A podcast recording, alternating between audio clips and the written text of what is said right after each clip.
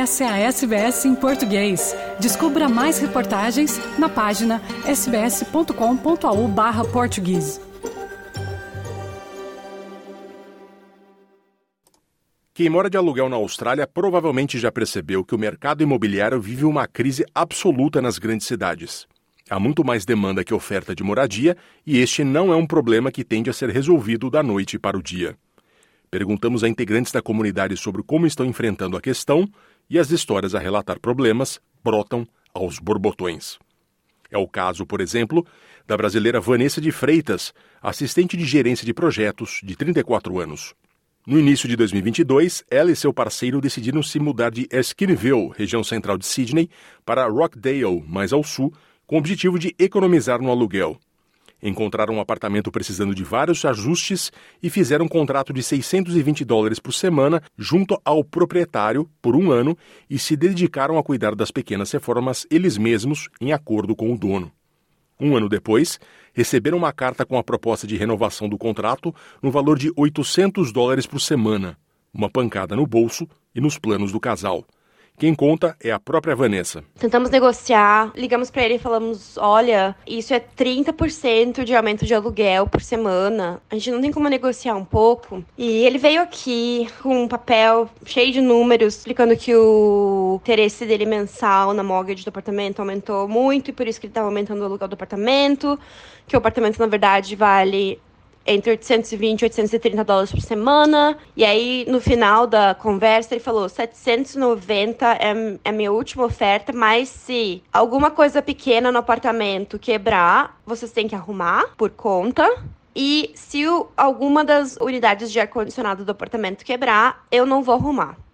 O que eu tenho consciência plena de que é contra a lei, porque quando nós alugamos o apartamento, os ar-condicionados todos estavam funcionando, estão funcionando. A solução que Vanessa e o parceiro encontraram foi colocar uma outra pessoa para viver sob o mesmo teto. Nós ficamos pensando em várias alternativas. Vamos mudar para um, um bairro mais longe, vamos pegar um flatmate, vamos simplesmente pagar o, a diferença. Mas como que vai ficar nossas finanças? Então ia ficar bem apertado pra gente, bem apertado mesmo mas a gente ainda teria a condição de pagar o valor. Mas eu fico pensando, e as pessoas que não, que não têm essa condição, sabe, de arcar com um aumento de aluguel tão significante, 30% por semana. É, é uma situação que me deixou muito revoltada. O caso de Vanessa está longe de ser uma exceção no momento. E não só em Sydney. A chefe Carol Monteiro, também brasileira, de 32 anos, teve um aumento de 200 dólares por semana em Docklands, Melbourne. Eu costumava pagar, né, no meu primeiro ano de contrato, 400 dólares por semana, que na verdade eu acho que é um preço bem justo, tá? Não é um preço promocional de pandemia de forma nenhuma, porque os apartamentos de Dockland são apartamentos muito pequenos, aqueles apartamentos assim de cozinha conjugada com a sala, enfim, a cozinha é praticamente uma parede da casa, né? Mas aí eu fui surpreendida com um reajuste de 200 dólares por semana. Tá ficando inviável, né? Morar, ela não é quando você quer morar, sei lá, você e o seu partner, no caso, um casal, ou então você quer morar sozinho, quer um pouco mais de privacidade, ter o seu espaço ali. Isso, infelizmente, está ficando cada vez mais impossível na realidade aqui de Melbourne. A jornalista Cibele Moreira alugou um quarto e sala na época da pandemia em Potts Point, Sydney. O valor foi de 325 reais por semana. Seis meses depois, ao tentar negociar a renovação do contrato, tomou um gelo da imobiliária. Quando o contrato expirou, houve um aumento de 25 dólares por semana, até que, após a revisão de um enviado da imobiliária ao imóvel, a proposta que ela recebeu foi de um aluguel de 400 dólares semanais. Com uma viagem programada ao Brasil nos meses seguintes, Sibeli decidiu entregar o apartamento. É, a minha decisão foi mudar, sair do apartamento. Não achei justo o aumento, não achei que era um valor que condizia com, com o apartamento em si. É, o transtorno foi eu ter que me mudar e ficar três meses morando com alguém e sabendo que quando eu voltasse para o Brasil ainda, eu ainda tenho que pensar quando eu voltar para onde eu vou morar, se eu vou voltar a dividir casa, se eu vou tentar de novo arrumar um apartamento só para mim. Então foi bem, é, foi uma dor de cabeça.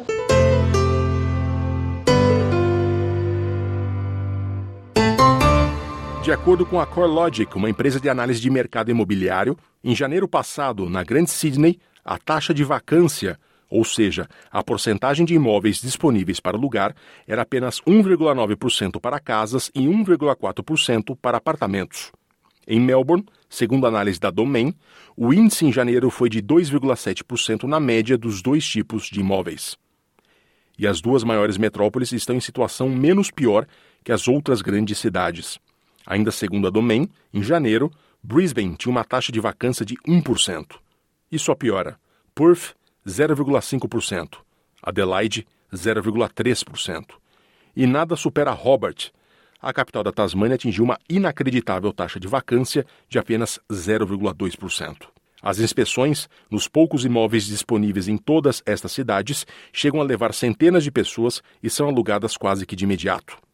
Cerca de 2 milhões de pessoas vivem em residências alugadas só em Nova Gales do Sul, de acordo com um relatório recente do Conselho de Serviço Social do Estado, desde 2020 houve um aumento de 52% no número de famílias sob estresse habitacional extremo. Uma família é considerada sob estresse habitacional quando mais de 30% da renda dela é destinada ao aluguel de moradia.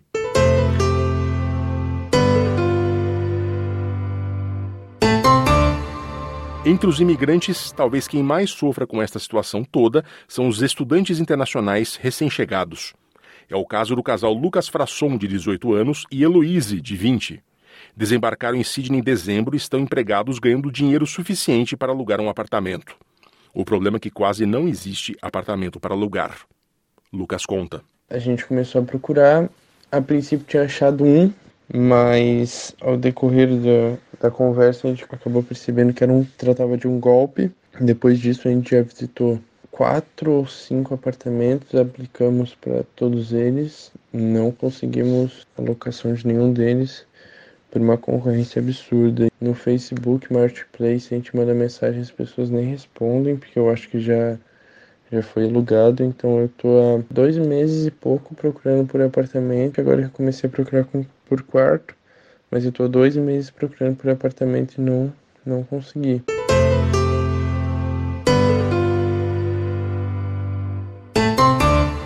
A SBS em português conversou com especialistas para entender como chegamos a esta situação.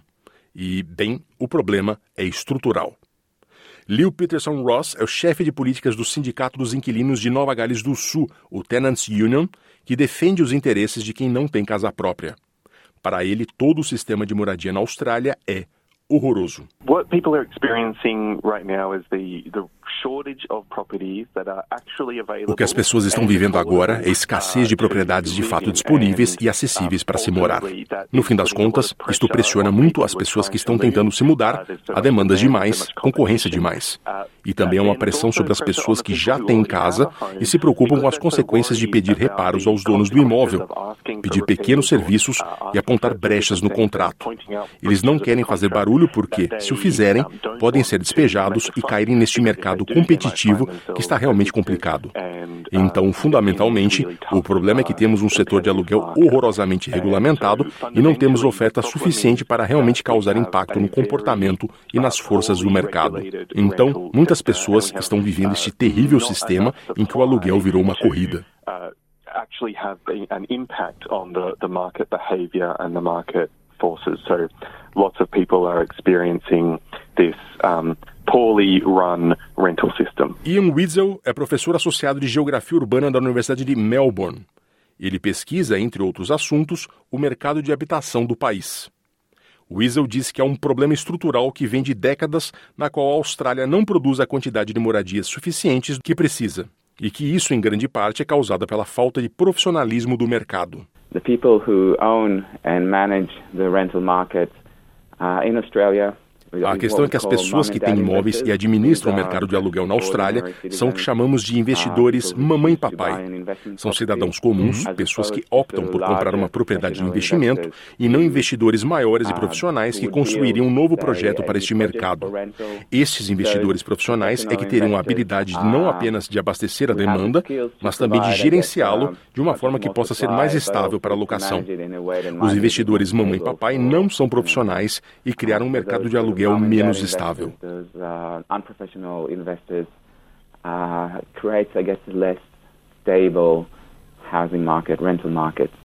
O professor Wiesel também acredita que o governo australiano historicamente deu preferência a compradores e não a locatários.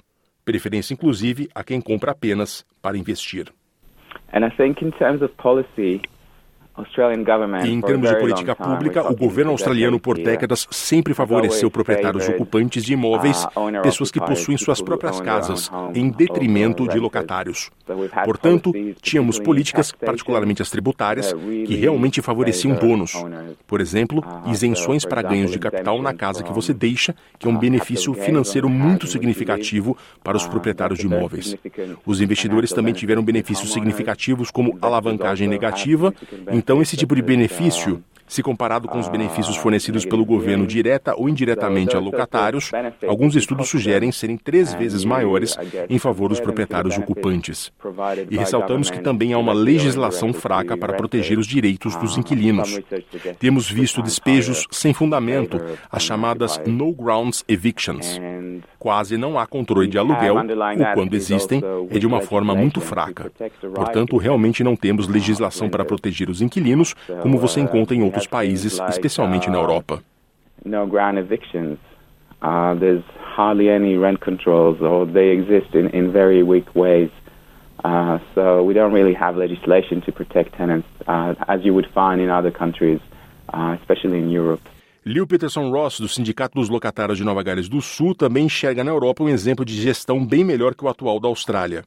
O Tenants Union tem uma proposta para a existência de um teto no valor do aluguel, parecido com o que há em alguns países europeus. Rents are currently not set uh, Atualmente, o aluguel não é definido por nenhum limite de quanto pode ser aumentado, exceto através de comparação de propriedades na região.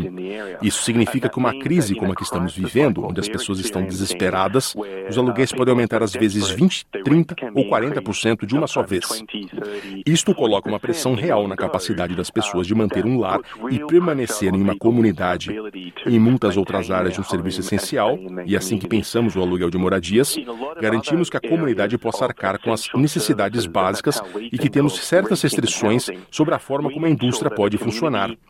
Particularmente na crise na Austrália no ano passado, o governo interveio para garantir que os preços de certas contas não fugissem do que as famílias podiam pagar. E eles estão falando em algumas centenas de dólares por ano, quando os aumentos no aluguel ultrapassam os milhares de dólares por ano. Portanto, nosso objetivo é que os aumentos de aluguel sejam limitados ao CPI, o Índice de Preços ao Consumidor, para aluguéis, de modo que você os mantenha alinhados com todas as outras contas e não com os que os novos aluguéis inflados pedem. A não ser que o locador tenha de alguma forma feito melhorias no imóvel, este deveria ser o limite para o aumento do aluguel, tanto na locação atual quanto nas locações seguintes. E esta é uma maneira muito comum de abordar o preço do aluguel na maior parte da Europa. A maioria dos países da OCDE tem alguma forma de regra sobre o quão rapidamente o valor do aluguel pode aumentar.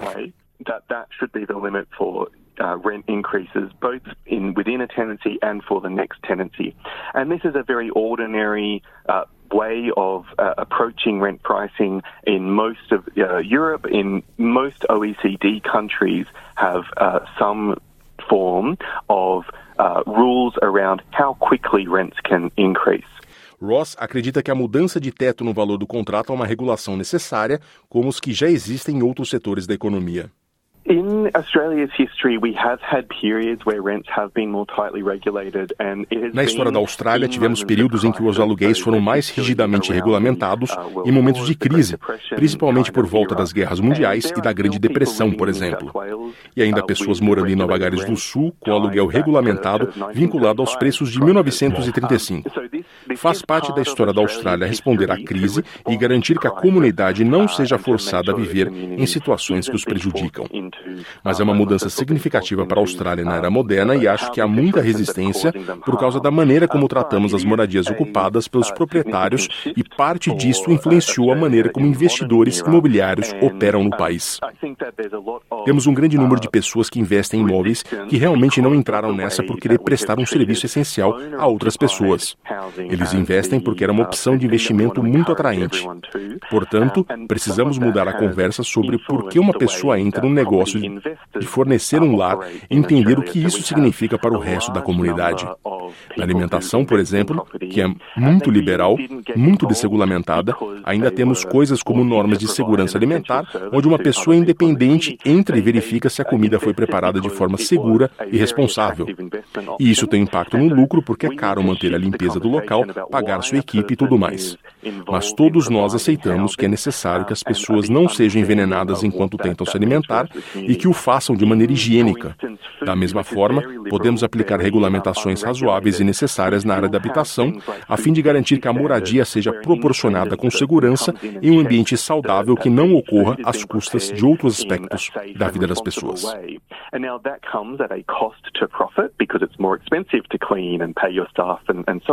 But we all accept that that is necessary to ensure that people are not being poisoned in while they're trying to uh, feed themselves and, and, keep themselves healthy. In the same way, we can apply reasonable uh, and, and, necessary regulations to housing in order to ensure that homes are uh, providing that safety, that healthy uh, environment, and um, that it's not coming at a cost uh, in other aspects of life. Quem vem de grandes e médias cidades brasileiras ou portuguesas para a Austrália muitas vezes estranha a baixa densidade das metrópoles australianas normalmente muito espalhadas, priorizando casas ou prédios pequenos. Perguntamos ao professor Ilan Wiesel se aumentar a densidade das metrópoles do país não seria uma solução. Ele concorda em partes. It doesn't always work uh, as perfectly as we imagine because uh, nem sempre funciona tão bem quanto a gente imagina, pois existe uma espécie de imaginário de que, se você aumentar a densidade, você consegue fazer com que as pessoas usem a mesma infraestrutura. Na verdade, não funciona assim. Você ainda precisa construir mais escolas, ainda precisa construir mais estrutura de transporte, embora esse tipo de coisa acompanhe a densificação. Portanto, apoio a densificação em determinados locais onde são viáveis, mas devem vir com um investimento correto em infraestrutura para o local permanecer habitável.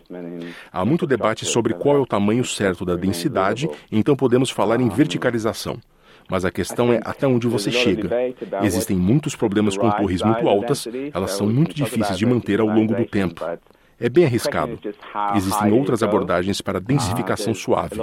A densidade média pode ser potencialmente um pouco mais eficaz.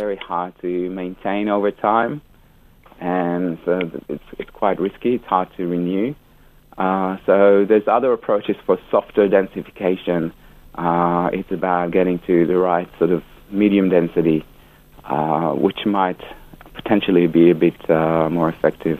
Por último, perguntamos a Lil Peterson Ross, do Tenants Union, o que o locatário pode fazer quando se vê numa situação difícil como esta. So there are some rules around the way that rent increases um, are applied. So you do have to make sure that there's been enough. Existem algumas regras sobre a forma como o aluguel se aplica. Você tem que certificar de que houve tempo de aviso suficiente para o aumento. Em Nova Gales do Sul são 60 dias e algumas variações entre os estados e territórios. Há sempre um prazo que tem que ser cumprido e pode valer a pena verificar se o proprietário não está exagerando, mesmo neste mercado tão difícil. Às vezes, os preços que estão pedindo ainda são muito maiores do que os aluguéis realmente aumentaram na mesma área.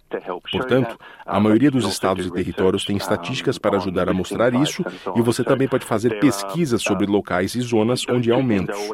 Sempre vale a pena verificar essas duas coisas.